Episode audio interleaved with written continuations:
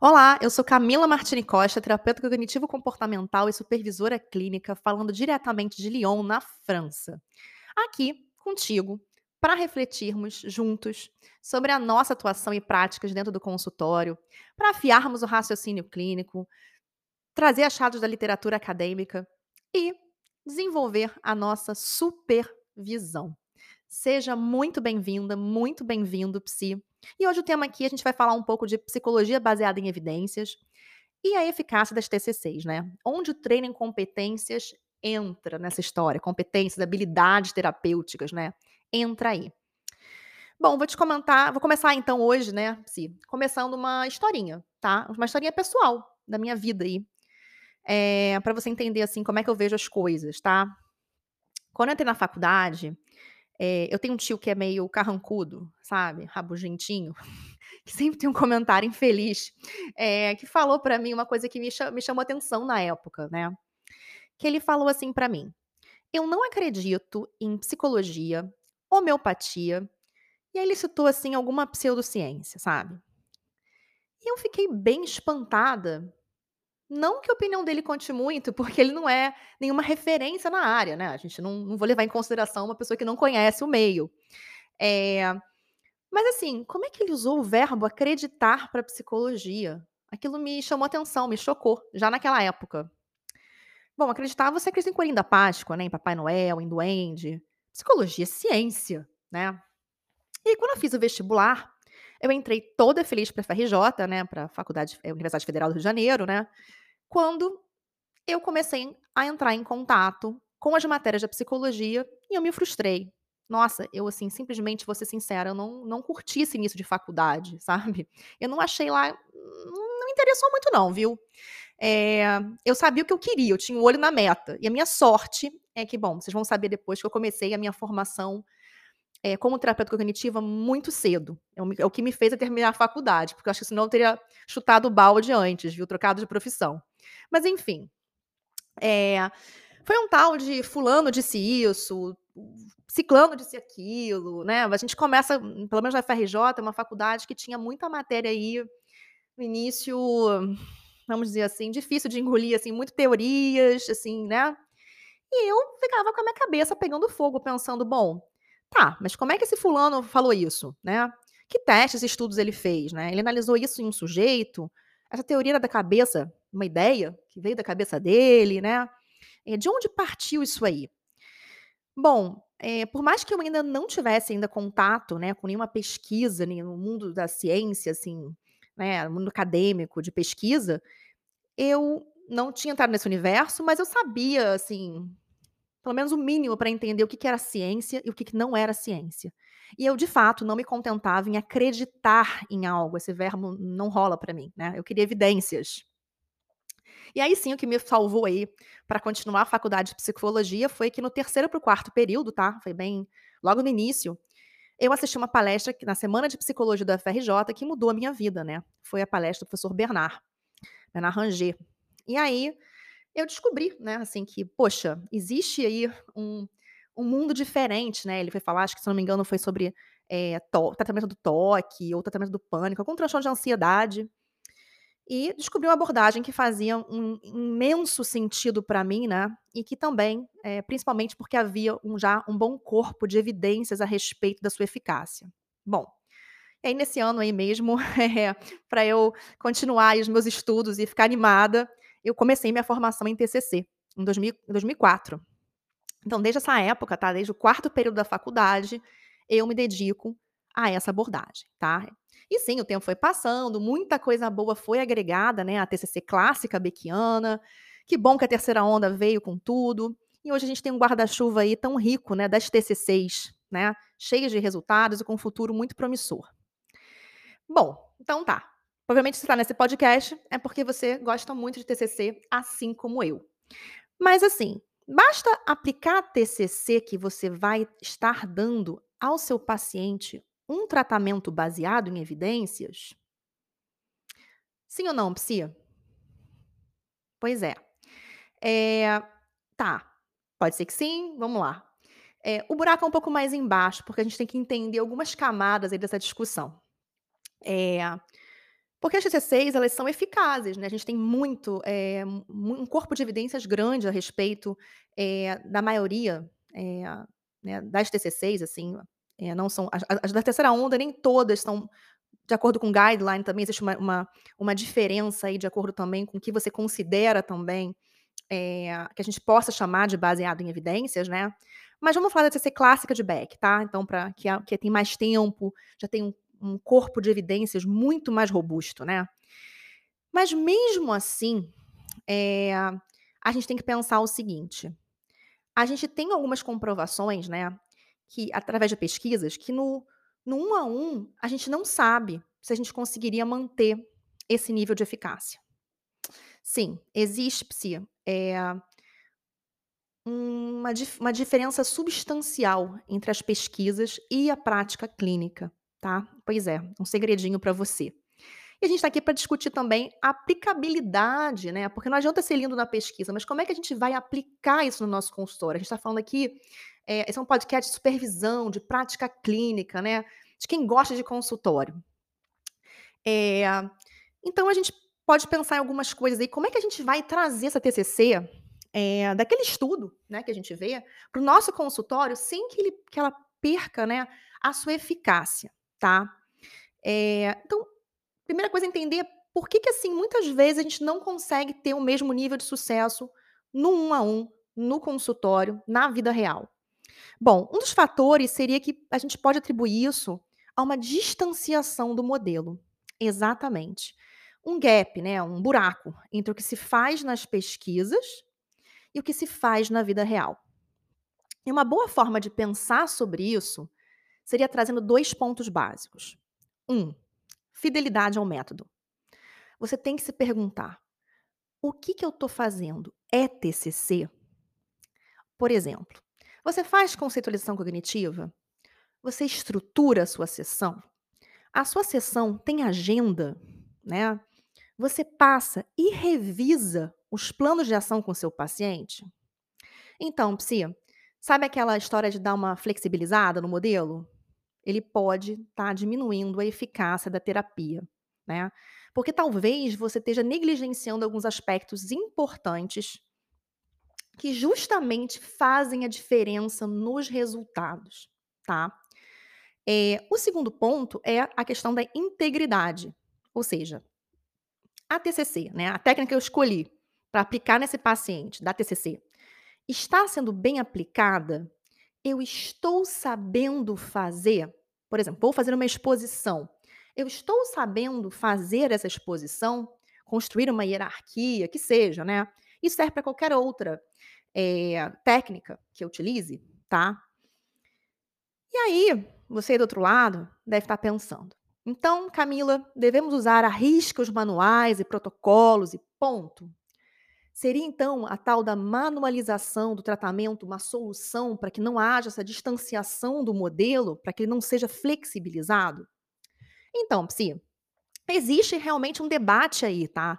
Tem um pessoal que defende muito a utilização de manuais, né, uma descrição do tratamento em forma de protocolos, né, e segundo segundo essa visão, seria necessário, eh, essa descrição pra que houvesse uma definição clara a respeito da intervenção, né, da técnica a ser realizada, né.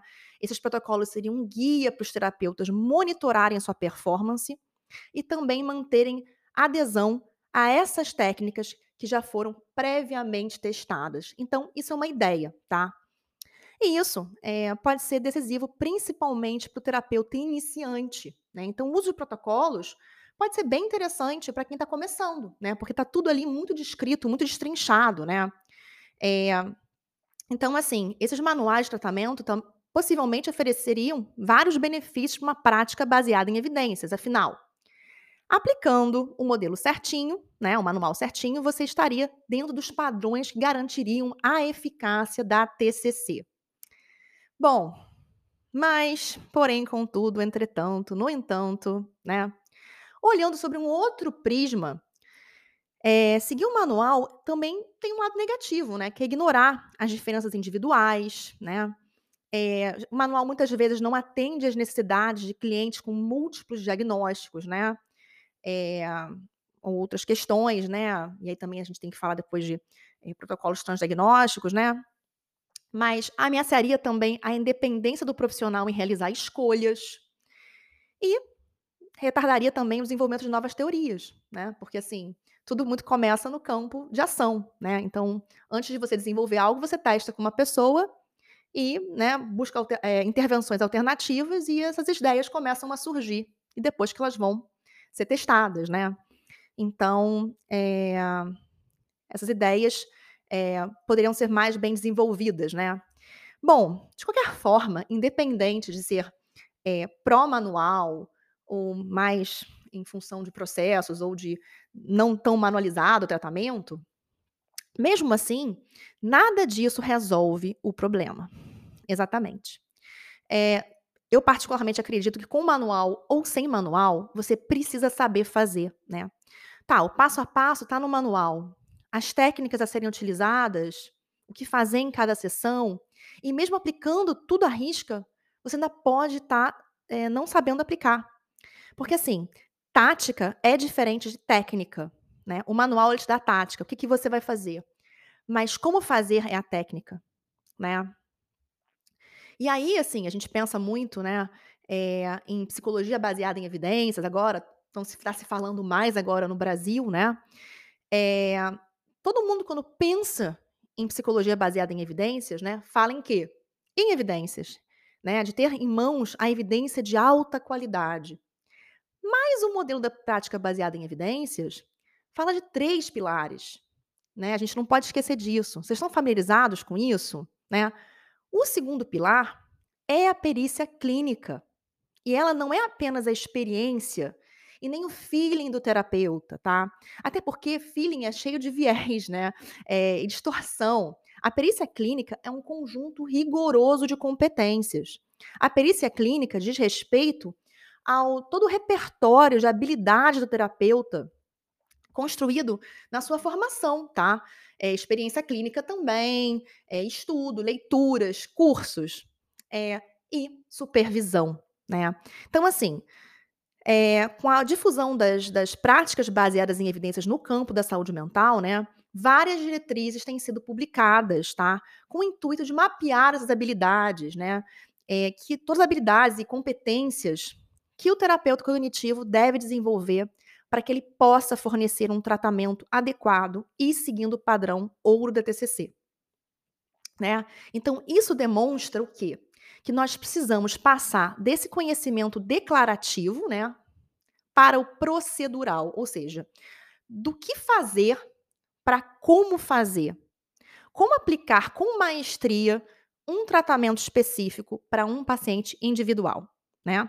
E o modelo agora que está mais se falando aí, tem vários modelos, mas o que se fala mais foi desenvolvido no Reino Unido, né, eh, por Roth and Pilling, né, que mapeou 5 domínios de competências principais, né, que são necessárias para oferecer a terapia cognitivo-comportamental de qualidade, né, e são divididas em competências, eh, terapêuticas genéricas, competências básicas em TCC, técnicas específicas de TTC, competências específicas de problemas, né, os modelos e os protocolos, e as metas competências, ou seja, não são só os protocolos, mas a gente tem que saber implementar vários aspectos da TCC, né. Então, assim, mais do que nunca, se você tem interesse em fornecer um tratamento ín íntegro e fidedigno, baseado em evidências, o treino de competências, de habilidade, se torna fundamental, né. Por quê? Porque as habilidades também, eh, a gente no nosso campo, né, eh, a gente tá falando de eh, de habilidades que são, eh, chamadas habilidades, abertas, né. Então, habilidades terapêuticas, que a gente faz no consultório, são habilidades abertas, tá. O que que significa? Muitas variáveis se aplicam de acordo com o contexto, né. Então, assim, por exemplo, andar de esqui, né, o ambiente ele tá mudando continuamente. Então os movimentos que você faz quando você anda de esqui, né, apesar de morar na França, eu ainda não me atrevi muito não, eu vou pra montanha, mas eu faço a raquete, que é outra coisa, eu não faço esqui, eh, o ambiente está mudando continuamente. Então os movimentos precisam, eh, ser adaptados com frequência, então você precisa ter um nível ali, é, é, não é fácil, a coisa vai mudando e você tem que ter habilidade para lidar ali, né? Tá vendo como o nosso, nosso trabalho não é, não, é, não é brincadeira, é difícil mesmo. É, mas, por exemplo, quando você vai jogar tênis, você está usando uma habilidade que é fechada, né? O ambiente ele é estável e previsível. Não tem mudança, você não está se mexendo ali, você, você, você mexe dentro daquela, daquela quadra ali, né? E a pessoa que, que executa sabe o que fazer e quando fazer. As habilidades, elas não são afetadas pelo ambiente, né? E os modelos geralmente seguem uns padrões bem definidos, né? Então, assim, é, é, é, muito mais fácil você jogar num campo de tênis do que você esquiar e descer uma montanha, que a cada, a cada curva tudo pode mudar e você tem que ter uma capacidade é, de improviso, vamos dizer assim, né? É muito grande. Então, a nossa, o nosso trabalho utiliza é, uma habilidade que é aberta. Então, o nosso campo ali de trabalho, tudo pode mudar em qualquer segundo e a gente tem que ter esse jogo de cintura e um nível de qualificação, né, é, em termos de como utilizar essas habilidades, muito sólido, tá? A gente tem que estar muito preparado, né? Então, é, se na terapia é uma habilidade aberta, né, existe uma necessidade perpétua, esse é fato, né? A gente sabe disso como terapeuta, é, desenvolvimento para que os resultados sejam eficazes, que a gente possa fazer um bom trabalho, né? Como? Bom, leituras e treinamentos?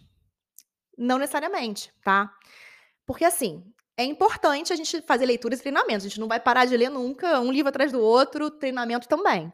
Mas não é só isso que vai garantir, tá?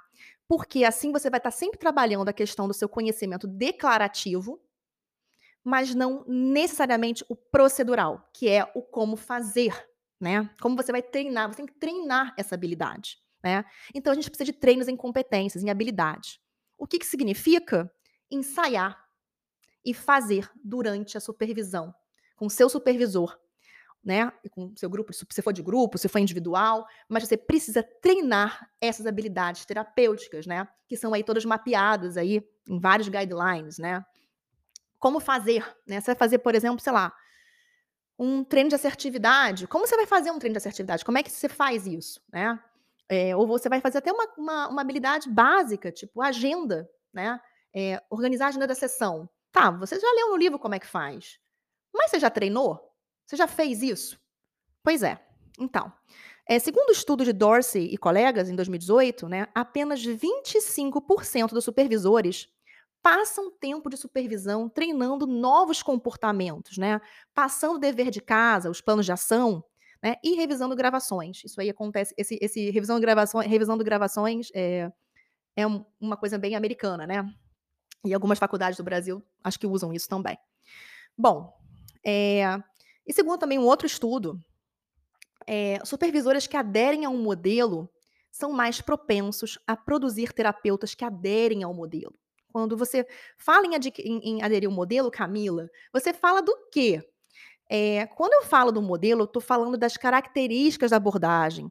Quais os pontos que mantêm a fidedignidade e integridade da TCC? Das boas práticas da TCC, tá? Que fazem a TCC ser a TCC, né? Então, terapeutas, é, é, supervisores que trabalham dessa forma, né, na supervisão, fazem alunos, né, supervisando os terapeutas que também aderem a isso, né? E você sabe, né, Psi, que o diabo está eh, nos detalhes. Então a gente se apega aos detalhes. Interessante que na França a gente não fala que é o diabo que mora nos detalhes. Aqui a gente fala que Deus está nos detalhes. Enfim, só uma pequena curiosidade. Bom, é, Psi, para reforçar aqui, isso tem a ver com respeito ao paciente. Uma das coisas que eu mais eh, gosto, né, que eu acho mais interessante e que mais me tocam na prática baseada em evidências, é realmente a gente tirar o foco um pouco da gente, né? Porque assim, quando eu comecei a faculdade, eh, você escolher abordagem de acordo com o seu gosto, né? Não é sobre isso. Não é sua preferência, não são seus achismos, né? Você tem que focar no que você pode oferecer de melhor ao seu paciente, baseado nas melhores evidências disponíveis, na pesquisa de qualidade. E esse mesmo nível de comprometimento, na hora de você buscar evidência, também deve existir ao fornecer ao paciente um tratamento fidedigno a essas evidências. Né? É essa ponte aí que vai trazer a pesquisa. Você não pode ter a melhor, a melhor, como é que se fala, evidência ali, um estudo, tudo certinho, que dá, deu tudo certo, muito bom, qualidade bom, um bom desenho de estudo, enfim, a pergunta mesmo da a pergunta, eh, da pesquisa, tudo ok, né, aquele aquele aquele estudo que a gente lê dá gosto de ler, né. E, bom, você conseguir passar isso para o seu consultório, pra nossa prática, né, eh, então, tem que ter esse mesmo nível de comprometimento em saber fazer isso, né. Então vamos falar um pouco da vida real, né. Eh, muitas vezes o paciente procura terapia indicado por um médico, né, ou porque leu que a TCC é a abordagem mais adequada pra questão dele, e chega lá o profissional, eh, né, assim, não oferece um tratamento seguindo os moldes da abordagem pra ele. Ele foi buscar TCC, e você, às vezes, não tá ali fazendo muita TCC não, hein, tá. Não entrega o que ele precisa. E esse deve ser um compromisso meu, seu, nosso, né. Então, assim, psi, vamos refletir um pouco sobre isso, da importância da gente aprender também, né, não negligenciar o aspecto, né, da gente ter, eh, um aprendizado de de procedimentos, né, a gente focar na técnica e não só na tática, mas como desenvolver isso aí, como fazer, né, e buscar treinar essas competências, tá certo? Fez sentido pra você? Esse papo ampliou a sua supervisão? Então me conta, que eu quero saber de você. Você pode mandar uma mensagem lá no Instagram, tá, no arroba supervisão nas TCCs. Você pode me adicionar no LinkedIn, né, pelo meu nome, Camila Martini Costa. Ou até mesmo mandar um e-mail no endereço supervisãodacamila, sem o tio, arroba gmail.com, que eu vou adorar saber da sua opinião. Bom, vou ficando por aqui hoje. Foi uma delícia bater esse papo contigo, psi. Muito obrigada pela presença e até segunda que vem. Tchau.